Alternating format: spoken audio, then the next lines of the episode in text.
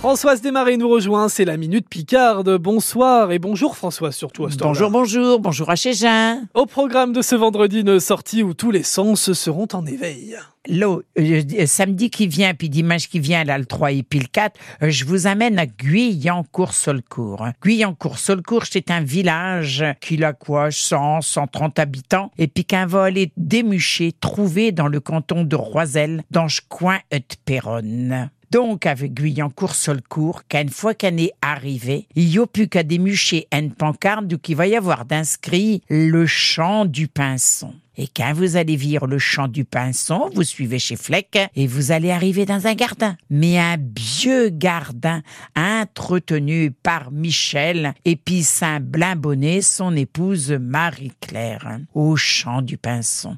Un gardin d'où vos yeux ils vont apprendre des, des si belles couleurs, des plaintes et tout, des explications sur le nom de chez plantes, sur comment qu'on les cultive. Et puis vous nez votre nez. Vous apprendrez plein vos narines. Après ça, il faut prendre le temps de s'assire et puis de fremer ses yeux et puis d'accouter. Le thème de cette année, au jardin du Pinson à Guyancourt-Solcourt, c'est les musiques du jardin. Accouter donc chez Oisieux, le vent dans les arbres, les fontaines et tout ça. Et puis vous allez aussi pouvoir remonter votre tête en l'air pour voir au moins une vingtaine de nichoirs. Des hôtels, pas pour chez Jean, mais des hôtels pour chez insectes, chez bêtes. Et puis à terre, il y aura même des maisons pour chez hérissons.